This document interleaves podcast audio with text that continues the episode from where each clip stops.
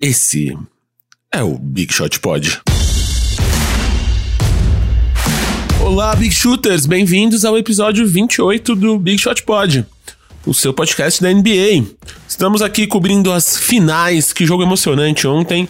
MM Isidoro aqui. Hoje a gente está remotamente, então se sentiu uma diferença de som é por causa disso. Então vamos ouvir como está direto do passado esse homem vintage, esse homem clássico, que está falando direto de uma rádio AM, Guilherme Pinheiro. Olá, bom, bom dia, boa tarde, pra, dependendo da hora que você está escutando. E Vavo Mantovani.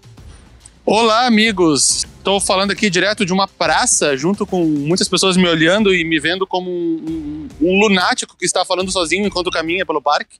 Mas tudo bem por aqui. Um dia bonito, de sol, muita vitamina D nesse corpinho. Eu estou no meu quarto, então estou tranquilinho de pijama ainda, porque cheguei de madrugada da NBA House, onde fui com Vavo e Yuri Fonseca. Felizmente, Guilherme não conseguiu ver o emocionante jogo 5 lá, né, Gui? Então, é, na verdade, era pra eu ter ido.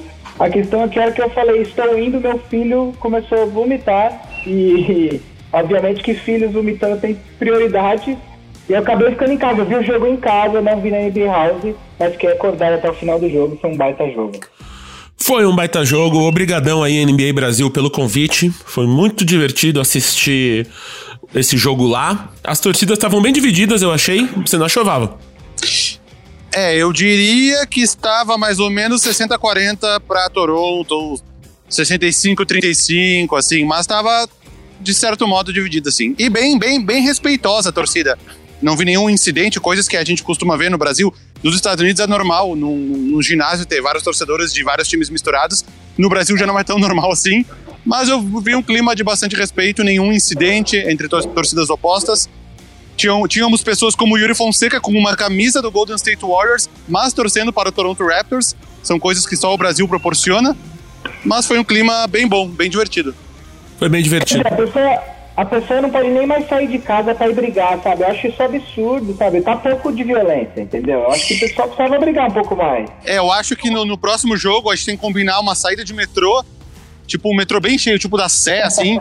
Num lado vem a torcida do Raptors e do outro lado vem a torcida do Warriors. E a gente faz uma briga, assim, estilo futebol paulista aqui.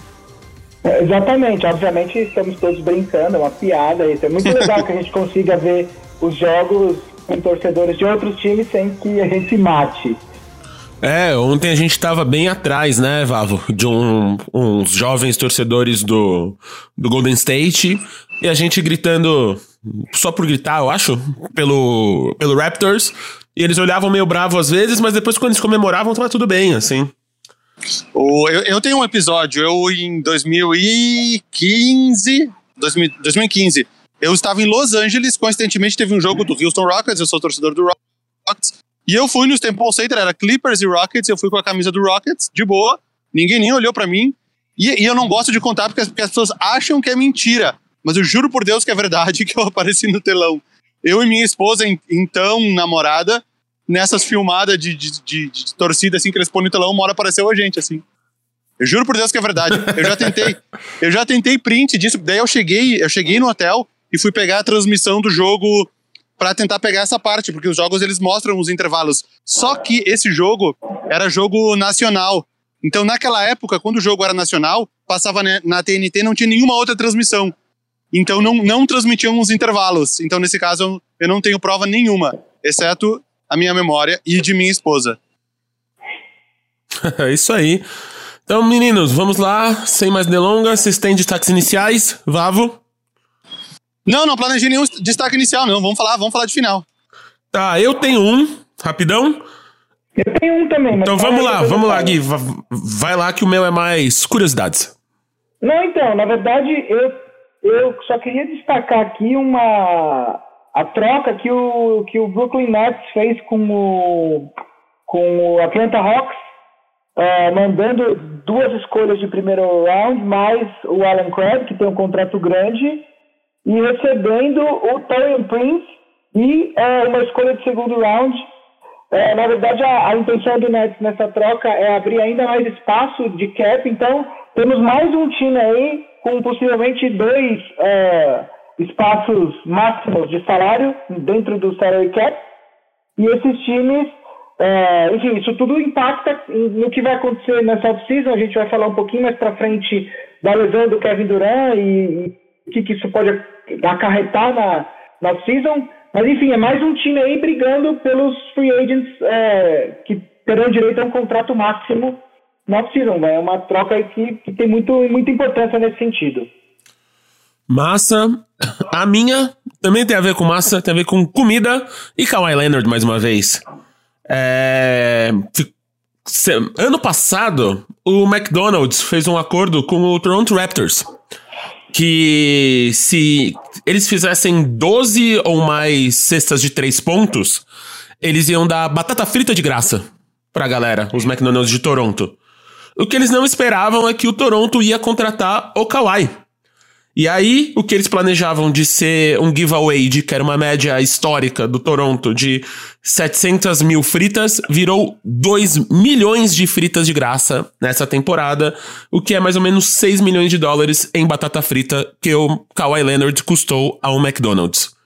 Então fica aí nosso agradecimento ao Kawhi Leonard por alimentar os canadenses pela gente aí. Valeu, Kawhi! Então, Posso emendar uma coisa que, que eu acho bem legal? É, em cima desse negócio de, de, doações, em cima do número de cestas, tem uma, um jornalista do The Ringer, o Kevin O'Connor, que o pai dele foi diagnosticado com câncer em estágio 4, em, é, não lembro agora do que, que é o câncer, e ele fez uma, uma, Ele escreveu um texto no The Ringer contando por que, que ele gosta de basquete, o pai dele incentivou ele. Então, uma coisa, uma matéria bem bacana. E aí ele criou uma, uma, uma campanha para arrecadar fundos para um hospital que, que, que, estuda o desenvolvimento de curas para o câncer, chamada Dunk on Cancer. Então, a cada enterrada, você vai lá no site e você fala quanto você quer doar por enterrada, que tiver nas finais. E aí, a cada enterrada, então você é, vai doar um valor a cada enterrada durante as finais. A campanha chama Dunk on Cancer.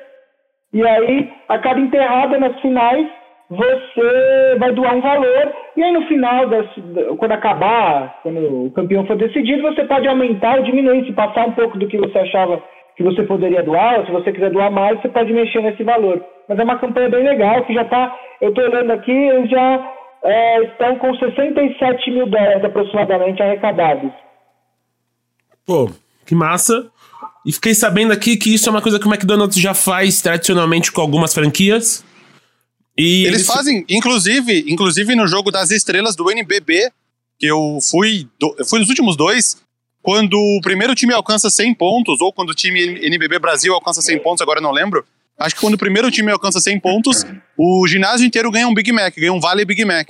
E eu peguei nos últimos dois anos e comi o Big Mac depois. Porque são jogos de placares bem altos, né? Certamente uh, os times vão passar de 100 pontos. Eu não, eu não sei desde quando tem essa, essa ação com o NBB, mas eu fui nos últimos dois e nos últimos dois teve. É, então. falando disso, falando disso o, essa, o, os times têm essas tradições com comidas. O Lakers, eu sei que se o Lakers ganha em casa e segura o oponente a menos de 100 pontos, é, distribui esse taco para todo mundo que está no ginásio. Então, é normal em, em, vitórias do Lakers no final do jogo que, que, o, que o outro time está chegando perto dos 100 pontos, a torcida começa a gritar We want tacos.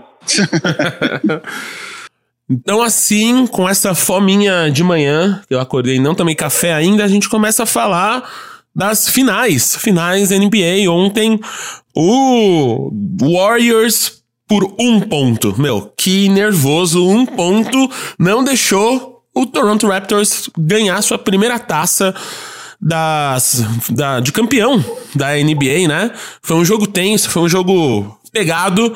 Meninos, o que vocês estão sentindo com isso aí? O, o Warriors foi muito, é muito filha da puta de deixar o Toronto sonhar? Bravo, começa você. Eu começo, tá. Uh, bom, ontem na NBA House a gente estava conversando, eu, tu, Marcel e o Yuri também, eu estava dando a minha opinião sobre esse jogo eu conheço exatamente esse tipo de jogo. É o jogo que um time abre 10 pontos, aí deixa o outro chegar até 3, aí ele se esforça um pouquinho mais e abre 12, aí deixa o outro chegar até 2 ou 3, aí ele abre 8. E eu falei, eu conheço esse tipo de jogo. Quem tá liderando esse jogo sempre vence o jogo. Eu falei, eu até falei para vocês, eu poderia apostar todo o meu dinheiro que o Warriors vai ganhar esse jogo porque ele não vai deixar o Toronto encostar. Eu errei, mas eu acertei, porque o Toronto encostou, virou o jogo, chegou a abrir ali aqueles 103 a 97, 103 a 97, se não me engano, faltando uns dois minutos para acabar. Mas o Warriors conseguiu eh, virar naquelas últimas duas cestas de três do Curry, que parecia que ele tinha pisado na linha. Na hora eu olhei para ti, Marcelo, eu olhei para o Yuri também, eu falei, pisou na linha, pisou na linha. Só que aí quando mostrou na tela, não, ele ficou um centímetro atrás da linha. E depois naquela cesta do Clay Thompson. Uh, então, eu acertei por linhas tortas, porque eu achei que ia acontecer uma coisa e aconteceu uma coisa diferente. Vale citar uma curiosidade aqui. Quando o jogo.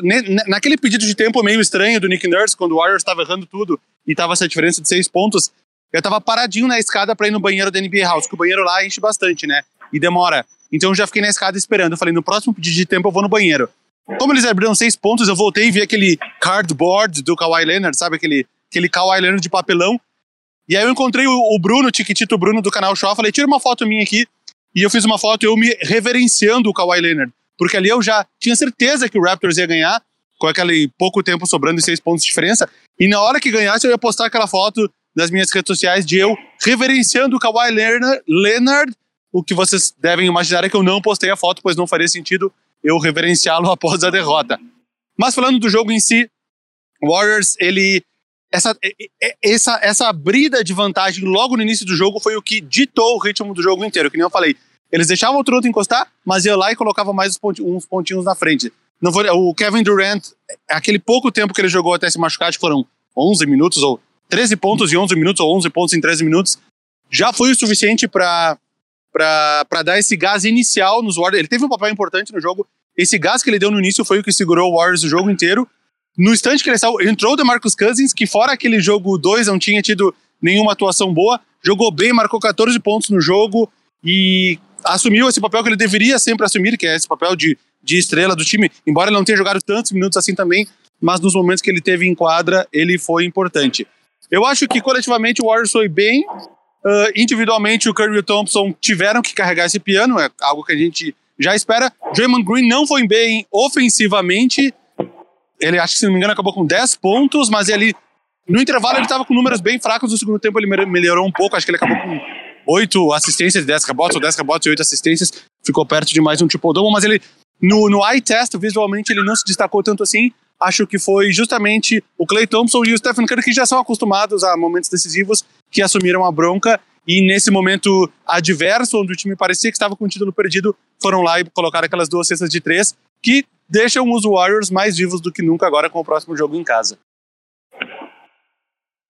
Eu, antes de começar a falar, eu queria voltar um pouco nos jogos 3 e 4. A última vez que a gente gravou, a série estava 1 a 1 né? O, o Warriors tinha roubado, entre aspas, uma vitória em Toronto. E aí, quer dizer, quando o, o, o jogo vai para Califórnia, quando a série vai para Califórnia, o Clay Thompson estava machucado e aí tem uma questão, né? Muita gente acha que, o, o, principalmente por conta da performance do Clay Thompson no jogo 4, acha que o Warriors foi, de certa forma, arrogante ao, ao não, não deixar que o Clay Thompson jogasse durante o jogo 3, né? Ele teve essa lesão, foi, foi decisão de última hora, quer dizer, game decision, examinou e falou que ele não iria jogar. E aí, é, meio que a, a, leitura que muita gente da imprensa fez foi: ah, eles estão jogando, eles estão jogando é, todo o peso para o jogo 4, quer dizer, se perder esse jogo 3, tudo bem, porque no jogo 4 eles vão ter o play e possivelmente havia chance do Kevin Durant voltar, né? E aí o que acontece é que o Raptors acaba ganhando os dois jogos e levando essa, essa, essa série de volta para Toronto com 3 a 1 e chance de fechar em casa. E aí, nessa hora, é, o, depois de duas derrotas para o Raptors em casa, o Durant acaba voltando. É, a gente vai até discutir um pouco mais para frente se ele voltou na hora certa ou não. É evidente que agora, em retrospecto, parece que ele não voltou na hora certa, mas eu acredito que o departamento médico do, do Warriors me pareceu ser bastante conservador até na, na, na questão da volta dele. E também não acredito que o Durant teria jogado se ele não acreditasse que tivesse condições. Enfim, o Durant começa o jogo muito bem, faz 11 pontos, é, não erra nenhuma cesta de três pontos, ele mete as três de três pontos que ele, que ele tentou durante o jogo. E aí o Duran mete as três bolas de três pontos que ele tenta, quer dizer, ele faz três de três. É, tudo indica que o, que o Warriors vai vencer, é, logo, porque o Warriors chega a abrir 10 pontos logo no primeiro quarto, Duran jogando bem, o Steph Curry jogando bem. O Steph Curry terminou o primeiro quarto com 14 pontos e o Duran com 11, né, que é bem o que o Warriors precisa para ganhar de um time como o Toronto, como o Toronto Raptors, que tem não só uma linha titular que está tá marcando mais de 10 pontos, mas também tem reservas vindo do banco. Ontem, de novo, seis jogadores do, do Raptors marcaram mais de 10 pontos durante a partida. É, quando o Durant se machuca, acho que a sensação de todo mundo foi acabou, agora acabou. Né? Porque, de fato, o, o, o Warriors parecia não ter respostas para tudo que o Raptors estava é, fazendo na série, o Duran chega, parece que essa resposta ele se machuca. Mas o Warriors consegue, enfim, tira energia, sabe-se lá de onde, continua é, liderando o jogo, perde a liderança depois, mais para frente, no, no, acho que no terceiro ou no, no, último período, só que a liderança, que, que, que o Toronto consegue retomar essa liderança, né? E aí, no final, é, quando, quando o Raptors abre seis pontos e parece tudo acabado, o Clay mete uma de três, o Steph mete uma de três, depois o Clay mete outra de três. E aí o Warriors confirma mais uma vitória em Toronto, quer dizer, os dois times agora ganharam dois jogos fora de casa. A diferença é que o Raptors conseguiu ganhar em, em Toronto a primeira partida e o Warriors simplesmente ainda não conseguiu vencer em Oakland. Vai ter a última chance agora no jogo 6. É, como o Ronald falou, é importante destacar a atuação do DeMarcus Cousins, principalmente no segundo quarto. Do resto da partida, eu nem achei que ele foi tão é, importante, ele teve lá sua, sua participação, mas no segundo quarto, assim que o Duran se machuca, ele entra, se eu não me engano, ele faz logo de cara seis ou sete pontos. Sete é... pontos, é, ele, ele, fez duas cestas embaixo ali de tabela e ele fez uma bola de três. Três lances seguidos, sete pontos em um intervalo de um minuto e pouco. E aí ele também deu uma assistência para o Draymond Green, ele pegou uns dois ou três rebotes importantes, enfim, ele tem uma, uma, uma, participação muito importante no sentido de não deixar a lesão do Durant derrubar muito o astral do, do Warriors. Né? Então, ele acaba tendo uma, uma participação importante. A outra, a outra, o outro jogador que eu queria destacar não é nem pela participação dele no placar, mas, cara, o Kevin Looney parece que ele tá com muita dor, assim, muita dor mesmo, o jogo inteiro, ele com cara de dor, aparentemente não consegue levantar muito o braço, e o cara ainda jogou 18 minutos ontem, é, numa demonstração de, de raça, de resiliência muito grande dele. Ele tem uma... A lesão dele, é, vale, vale lembrar que depois do jogo 3 ou 2 que ele se lesiona, a previsão era que ele não voltasse mais para a série, né? E aí ele não joga o jogo 3. Isso, ele seleciona no jogo 2. É, falam que ele não vai mais voltar para a série. E aí, é, ele no jogo 4, antes do jogo 4, é declarado que ele vai jogar, ele foi pro jogo, mas ele claramente está com muita dor. Mas o Warriors simplesmente precisa de gente para colocar, porque o Raptors, além da, como eu disse, além da linha titular que está rendendo, o banco do Raptors está vindo muito bem, o Ibaka está vindo muito bem do banco, né? Ibaka, Van Vliet e o Norman Powell tem jogado até um pouco menos ontem. Eu, eu acho que vale uma, uma observação do, do, do banco do Warriors. O Patrick McCaw entrou por um minuto no jogo ontem. E ele recebeu uma bola de três pontos 100% livre. O cara mais perto dele estava a 6 metros de distância. O que, que ele fez? Ele passou para quem estava no lado.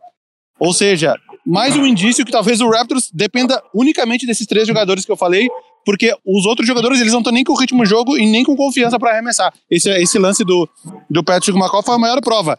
Pô, tu tá 100% livre de três pontos, tu é um arremessador ok. Não é muito bom, mas é um arremessador ok de três pontos. E tu não arremessa, quer dizer que não é pra tu estar tá no jogo mesmo. Passa, sai do jogo e deixa o próximo cara entrar. Talvez até por isso, talvez até por isso ele tenha saído do jogo só ficar um minuto. Não sei se o, se o Nick Nurse ficou um pouco irritado com esse lance. Uma das, uma das definições mais é, legais que eu escutei esses dias sobre a rotação do Raptors é que o Raptors joga com sete caras e meio, que é os cinco titulares, o Ibaka Van Vliet e o Norman Powell joga de vez em quando. Tipo, ele joga quando dá, e é 10 minutos, ontem ele jogou 12, mas é isso, é 10, 12 minutos no máximo, assim, é, e é bem isso. A rotação do Raptors agora, nessas finais, tem sete caras e meio, né? E, e aí, Vava, uma pergunta é como que essa série fica agora? Quer dizer, como que, como que, que, que você imagina aí para esses próximos dois jogos? Se é que vamos ter mais dois jogos, ah, o que, que você acha que. Como que você faz a leitura aí pro, pro próximo jogo e se você acha que vai ter jogo 7? Olha, uh, ao contrário do que todo mundo tá falando, pelo que eu li aí, que é que os Warriors vão ganhar com 100% de certeza o jogo 6 em casa e que vai ter jogo 7, eu não vejo uma situação tão clara assim, não. Vale lembrar que a situação que o Warriors está chegando pro jogo 6 é a mesma situação do jogo 3 e do jogo 4.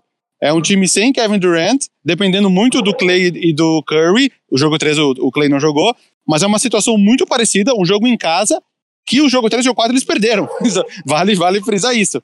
Então eu não vejo essa, essa vitória óbvia dos Warriors, que nem todas as pessoas estão falando. Talvez um pouco de vantagem, o, o mando de quadra ainda importa, embora dos cinco jogos até agora, quatro tenham sido vencidos pelos times que jogavam fora de casa, eu acho que quem joga em casa ainda tem uma pequena vantagem. Então eu acho que talvez por causa disso, a vantagem do Warriors seja 55-45, mas eu vejo quase um 50-50. O time do, do Raptors, eu acho que ele não vai se abalar. Eu sei que deve ser pesado tu ter a chance do arremesso do título. Eu acho que teria, se não me engano, teria. Se o Kyle Lowry mete aquela bola, ou o Van Vliet mete antes de passar, se não me engano, teria sido o primeiro buzzer beater que daria um título, se não estou enganado, na história da NBA. Tem algum outro buzzer beater que deu título? Eu acho que não, né? Eu não me lembro. Eu acho que não teve, não. Até porque foram poucos buzzer beaters que, que fecharam séries e nenhuma delas era, era a final.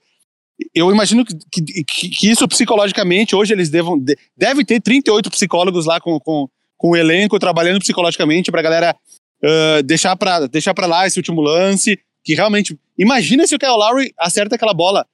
Imagina, imagina a cena no Jurassic Park, imagina dentro do ginásio, imagina o, o legado que isso ia deixar pra NBA, tá ligado? Então, eu acho que não ter acertado aquela última bola e, e não acertou de longe, não é que bateu no ar e que outras vezes saiu, não, o cara bateu no lado da tabela, entendeu? Então. É importante resgatar que, que o Green. O Green ele encosta nessa bola. Né? É, então, quando, então. Quando eu... sai da mão do Larry, ele encosta nessa bola. É, então, eu lá na NBA House, eu não, eu não, a, a, definição que eu tava vendo, eu não conseguia ver direito. Eu suspeitei que talvez tivesse desviado, mas eu não vi o lance de novo depois, eu não, eu não podia dar certeza. Desviou mesmo, então. Desviou, desviou. Bom, enfim.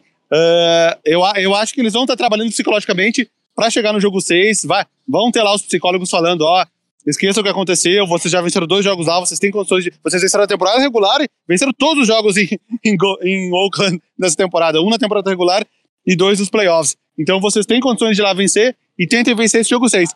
Se por um acaso o Golden State vencer, que nem eu falei, eu acho que é quase 50-50, aí teremos o jogo 7 e se tiver um jogo 7, para mim, mais uma vez, um 50-50. É, é, é, um 50-50. Não, tá muito equilibrado essa série. Dá pra, dá pra dizer que o Toronto tem um pouco de vantagem para jogar em casa, mas dá pra dizer que o, que o Warriors tem mais experiência em situações como essas, porque eles vêm jogando muitas finais aí nos últimos anos. Jogaram o jogo 7 contra o Cleveland, que perderam lá em, em 2016, jogaram o jogo 7 nas finais do ano passado da Conferência Oeste contra o Rockets. Eu acho que equilibra esse mando de quadra dos Raptors, que é um pouco de vantagem para eles, mas também essa experiência do Warriors de ter enfrentado essa situação, essa situação uh, recentemente algumas vezes. Eu, eu, vejo duas situações aqui. Do lado do Warriors, de novo, a gente tem que falar de novo das lesões do Warriors. Né? O Kevin Looney está claramente machucado, o Duran agora, de fato, é, eu acabei de ler um tweet da, da Ramona Shelburne dizendo que eles vão fazer a ressonância no Kevin Durant hoje e que eles esperam que seja confirmada mesmo uma ruptura total de tendão de Aquiles.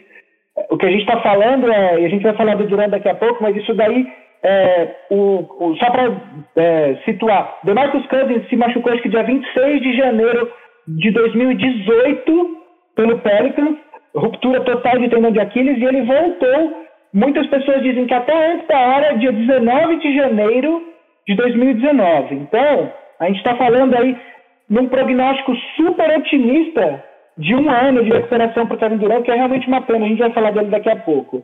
Agora, falando do Warriors, então tem a questão das lesões. Ao mesmo tempo, eu acho que é, com o time, o Steve Kerr é um cara já bastante calejado, ele pode usar essa lesão, essa nova lesão do Kevin Durant como uma espécie de fator motivador para o Warriors, né? Além disso, tem o fator de jogar em casa. E, tem uma, e aí, pensando do lado do Raptors, é, tem um fator psicológico que eu acho importante destacar, que é o seguinte. O, o Kawhi Leonard, ele, eu, eu, tiro ele dessa conta porque ele realmente me parece um robô que não se afeta muito entre jogar fora e jogar em casa, até porque é, é, os números dele fora de Toronto têm sido até melhores nos playoffs do que dentro de Toronto. Então eu não acredito que ele vá, entre aspas, sentir a pressão. Agora, eu acho que uma derrota pro, pro Raptors de novo, uma, uma, uma vitória do Warriors no jogo 6, vai ter um peso imenso psicológico pro Raptors, porque, poxa, você faz um 3 a 1 tá com a faca e o queijo na mão, o Durant se machuca de novo, você pega tudo ali pra, pra vencer, né? E aí se você perde o, o jogo 5 em casa, depois perde o jogo 6, contra os atuais campeões, mesmo sem Kevin Durant, esse tipo de coisa pode pesar um pouco mais para o Raptors. Esse, esse, esse, isso pode atrapalhar um pouco mais. É evidente que, essa, que esses obstáculos eles estão aí para ser superados. Todo time que é campeão pela primeira vez, em algum momento, ele supera um obstáculo que, que ele nunca tinha superado. Então, eu não estou falando que o Raptors não tem condição de fazer isso. Tem. Só que isso pode é, pesar. E aí, só voltando um pouquinho, falar mais um pouquinho da lesão do Durant, é, achei, é, achei muito legal a atitude dos jogadores do Warriors, porque na hora que aconteceu a lesão, alguns torcedores, não foi todo mundo, né, é bom que se destaque isso, é, começaram a, entre aspas, comemorar a, a, a, lesão do Duran. E aí, eu acho que rapidamente os jogadores do, do Raptors é, conseguiram controlar a situação, pediram para que isso é, parasse de acontecer, e a própria torcida acho que, que percebeu a a gravidade da lesão. Percebeu que foi a mesma a mesma perna que ele já estava com ela lesionada, né? Então, eu acho que a própria torcida é, se deu conta da gravidade e, de fato, a gente, por mais que seja adversário, existe uma diferença entre adversário e inimigo, né? Nesse caso, estamos falando claramente apenas de adversário. Você não precisa torcer, você não precisa torcer pelo mal do, do, do teu adversário, você só quer ganhar dele, não que ele se machuque, né? É, e, e, acho que vale citar, se for confirmado mesmo que foi tendão de Aquiles, uh, jogadores de NBA com problema no tendão de Aquiles não tem um histórico muito bom. Esses tempos, eu, eu, podia ter visto de novo, é que eu vi um vídeo estudando os casos de tendão de Aquiles na NBA. Eu podia ter visto de novo antes de falar aqui, foi tipo ano passado, eu não me lembro direito. Mas a conclusão do estudo é que de todos os jogadores que já tiveram problema no tendão de Aquiles, só existe um jogador na história da NBA que voltou 100% o que ele era antes. E esse jogador, por incrível que pareça, é o Dominic Wilkins. Não é um jogador com tratamento moderno, é um jogador. Ele, no meio da década de 90, no início da década de 90 ou no final da de 80, não lembro, ele teve, ele teve esse mesmo rompimento no tendão de Aquiles, ficou um tempão fora, voltou e parece que nunca teve. Voltou no mesmo nível, até melhor. Depois que ele voltou, ele continuou sendo All-Star, continuou botando 25, quase 30 pontos por jogo, que eram as médias dele. E ele é tido como um, o, o exemplo mais bem sucedido na NBA em recuperação de tendão de Aquiles. E eles analisavam todos os outros jogadores que tiveram, aí uns que, que conseguiram voltar quase no mesmo nível, outros que nunca mais foram os mesmos, mas de 100%, 100% mesmo, o único exemplo que tinha era o Dominic Wilkins. Então a gente fica torcendo, a gente que gosta de NBA, que gosta de ver o bom basquete, que gosta de ver os grandes jogadores, a gente fica torcendo que o Kevin Durant entre nesse grupo aí do Dominic Wilkins, porque é um cara que está no, no auge da carreira, ou pelo menos vivendo aqueles anos que são o auge da carreira de um jogador profissional na NBA, até por questão de idade e de desempenho, a gente fica torcendo para que ele possa entrar nesse grupo aí dos jogadores 100% recuperados, seja onde ele vai continuar agora, né? A gente acredita que, talvez a gente passe mais a fundo agora nesse assunto, a gente acredita que ele não vai continuar nos Warriors, que ele vai assinar contra o time, e aí, inclusive, a lesão dele gera várias implicações com o que vai acontecer daqui para frente. E aí eu não sei se todo mundo já viu, acredito que o pessoal já tenha visto essa altura, a imagem do momento em que o tendão se rompe do Kevin Durant, é uma coisa muito... É uma imagem muito estranha, né? Porque ele apoia o pé no chão e aí a sensação que você tem é que realmente um elástico se rompe e o músculo fica solto na perna dele, né? E, e aí, enfim, na hora a gente não teve essa imagem, mas depois que você vê esse tipo de coisa, você sabe que ele não vai voltar e que foi uma lesão muito séria, né? É, acho que até a gente pode passar para o nosso próximo tema, né, Marcel? Que vai ser justamente o impacto que essa lesão do Duran vai ter. Já na... vai, já emenda aí. E aí, enfim, pensando aqui no, no, que, no que isso pode causar na, na liga, né?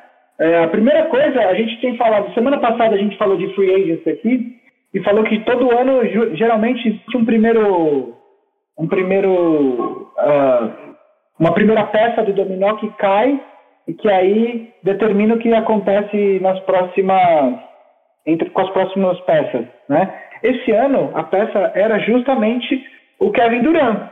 E aí, com essa lesão dele, quer dizer, é uma lesão, como a gente disse, que numa, numa, num, num prognóstico otimista, a gente está olhando para uma recuperação de um ano. O que, que acontece? Os times que. Muitos times ali possivelmente ofereceriam, ou ainda vão oferecer mesmo assim, o máximo para um jogo para o Kevin Durant. Né? Por exemplo, o New York Knicks, acho que o Brooklyn Nets deve tentar. É, o próprio Warriors, se, se, o, se o Durant não optar, porque agora tem isso também, o Durant tem uma opção de jogador para mais um ano com o Warriors. Né?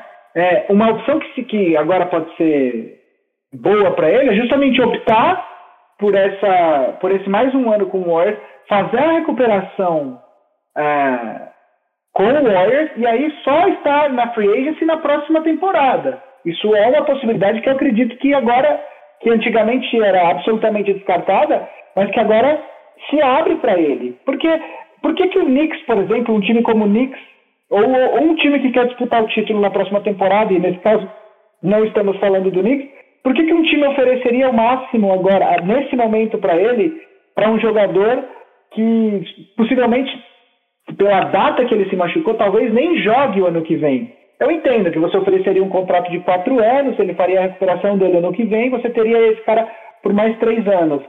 Mas eu não sei até que ponto, por exemplo, para um time, vamos pensar aí para o Lakers, o LeBron James não pode mais perder um ano esperando é, alguém para jogar com ele. Eu não estou nem falando que o Kevin Durant vai para o Lakers, estou dando um exemplo, né?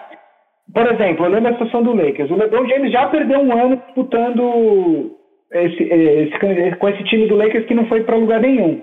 Você assina um cara como o Durant pelo máximo, você fica com aquele cap pego, você não pode usar ele num jogador que, que vai te contribuir imediatamente, e aí seria mais um ano que o Lakers jogaria né, para disputar o título no outro só. Então, essa, essa, agora, essa, essa matemática, isso tudo, isso tudo agora está em jogo, né? Quer dizer, o que, que vai acontecer com o Kevin Durant agora? Gui, eu, eu não tinha me dado conta que ele tinha essa possibilidade de aceitar a player option dele. E se eu fosse o Kevin Durant, talvez eu me sentisse até mal de fazer isso. Não sei se concorda comigo, porque tu ia estar claramente, entre aspas, prejudicando o time dos Warriors, eh, ocupando um cap space que eles poderiam usar com outro jogador e não vão usar. E talvez eh, tu já deixou bem claro que tu não, não vai querer assinar com esse time pro futuro. Então talvez ele tivesse se sentindo meio mal de prejudicar os Warriors caso ele aceitasse esse player option. Além disso, vão ter times que vão oferecer o max para ele, independentemente da lesão, da lesão. Então eu acho que, pensando agora, em tempo real, eu acho que ele não vai aceitar, não vai aceitar esse player option justamente por causa disso, porque, porque claramente ele já é um vilão nos olhos da, das pessoas, por causa da saída dele de Oklahoma para o Golden State. Se ele fizer isso, que é praticamente uma sacanagem com os Warriors, que eles não vão poder usar esse cap space e não vão ter o Kevin Durant depois que ele se recuperar. Tu acha que ele faria uma coisa dessas ou ele pensaria isso, tipo, eu tô queimado com todo mundo mesmo, vou fazer o que é melhor para mim, para minha carreira e, e vou aceitar essa player option? É, eu acho que ele. Eu não acho que ele é mal visto pelo Warriors, eu acho que pelo contrário, cara. Você vê a reação da, de todo mundo. Bob Myers chorou ontem ao falar a respeito disso na, na hora da coletiva pós-jogo. Uh, o, o, o Igor Dalla e o Steph Curry vão até o vestiário com ele na hora que ele se lesiona. Eu realmente acho que esse negócio, essa, esse, esses problemas, entre aspas, dele com o Warriors é muito mais uma coisa que a gente lê através da imprensa do que de fato é, do que de fato algo que é real. E não, mas é outra coisa. Eu não digo nem a imagem dele com os Warriors, digo a imagem dele para os torcedores da NBA é uma imagem meio, meio queimada depois dessa, desse abandono do Thunder, vamos dizer assim. Então, se ele fizesse uma coisa dessas, de sacanear, entre aspas, o Warriors, aceitando o player option para sair depois, talvez a, isso ainda piorasse a imagem dele um pouco mais. Da galera falar, pô, esse cara é o, ele já tinha feito uma sacanagem com um time, agora tá fazendo uma sacanagem com o time que acolheu ele, entendeu? Mas, mas se a gente for olhar pelo lado dele também, a gente tá falando de um cara que muito possivelmente voltou antes da hora de uma lesão e vai perder um ano inteiro do auge físico dele, porque ele voltou antes para ajudar esse time, né? Então eu também acho que isso é, uma, é, uma, é um aspecto que tem que ser considerado. Se, se o torcedor que está de fora não considerar isso, ele está sendo um pouco é, rígido demais com, com, com, com, o KD. Eu acho que ele, cara, ele vai perder basicamente um ano do auge dele tem, e ele vai perder porque ele voltou da hora para tentar ajudar o Warriors nas finais.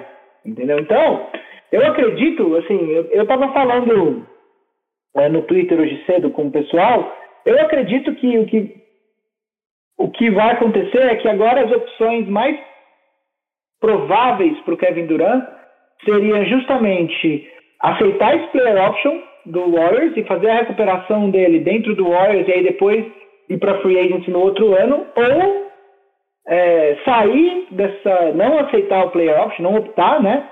E, e aí eu acredito que o, Knicks, por exemplo, não tem muita escolha, eu acredito. Eles se prepararam o tempo todo pra, para buscarem o Kevin Durant, para tentar buscar.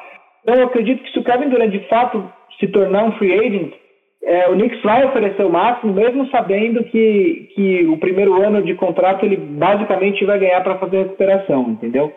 Mas eu acredito que isso muda muito o cenário para outros times também, porque, por exemplo, saiu umas duas, três semanas atrás uma notícia de que o Clippers, por exemplo, era um, era um time tão é, considerado possível para o, o Kevin Durant como o, o próprio Knicks. Agora, eu não sei se o Knicks e o Clippers também toparia uma aventura dessa.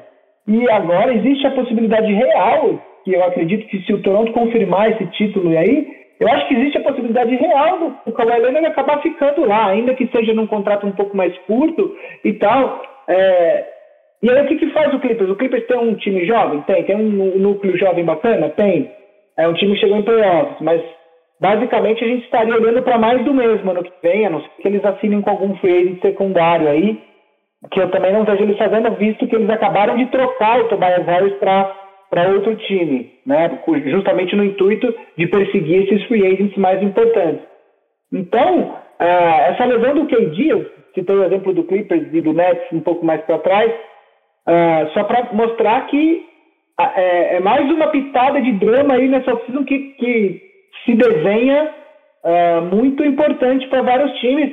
Só uma, uma coisinha rápida aí que passou essa semana batida, que também é importante, uh, o Dave Griffin, que é o novo manager do, do New Orleans Pelicans, já está conversando com alguns times sobre uma possível lesão, uma possível troca do Anthony Davis, nosso padrinho, e ele gostaria de, inclusive, ter, ter uma troca já pronta até o final desta semana, segundo informações que circulam por aí. Então, a qualquer momento a gente pode ter essa troca acontecendo aí. É, outra coisa que a gente tem que ficar de olho para essa season. Então, assim, a gente fica com os nossos destaques das finais. Então, quinta-feira temos o jogo 6 lá em Oakland. E, se não acabar, domingão, é, vai ter o jogo 7 em Toronto. Então vamos ver aí o que vai acontecer. Muita pena mesmo o, o Duran. Deu a famosa Neymarzada de voltar antes da hora. E que pena que vai perder aí, quiçá um ano, né, da carreira. Mas estamos muito animados aí com esses jogos. Mas não foi só a NBA que teve decisão, né? Como a gente estava falando nos outros episódios, a NBB também teve suas finais e acabou esse fim de semana com um campeão novo, um campeão até emotivo. Gui. Então, eu esqueci de. Eu sempre estava falando da NBA iniciais e acabei esquecendo hoje. A gente está gravando remotamente e eu sempre lembro. Eu olho Vavo, eu penso em NBB. Como hoje eu não estava vendo o Vavo, eu acabei esquecendo. É, o Flamengo foi campeão do NBB, né? É, é, é o Flamengo já foi campeão várias vezes do NBB, não sei se é o quinto título, não tenho certeza agora. É, eles tinham, Mas... eles tiveram uma sequência de quatro, que acabou três anos atrás, e agora, se não me engano, agora é o quinto. Enfim, Flamengo se sagrou campeão batendo Franca em Franca, né? Quinto jogo da série, último jogo. Ah, o Flamengo tinha ganho os dois jogos no Maracanãzinho, o Franca tinha ganho os dois jogos no Pedrocão, e aí o Franca tinha a melhor campanha na, na temporada e acabou uh, ganhando o direito de ter o último jogo em casa, mas o Flamengo foi lá em Franca e venceu o NBB, venceu o jogo e acabou sendo campeão do NBB. Então, parabéns aí para o Flamengo, novamente campeão do NBB. É, enfim, uma excelente campanha, parabéns aí pelo ano. Vale, eu acho que vale a observação do Varejão, que é um cara Varejão. que na NBA, na NBA ele tem títulos, ou título depende do critério usado. Ele pode ter zero, um ou dois títulos da NBA. Porque ele tava.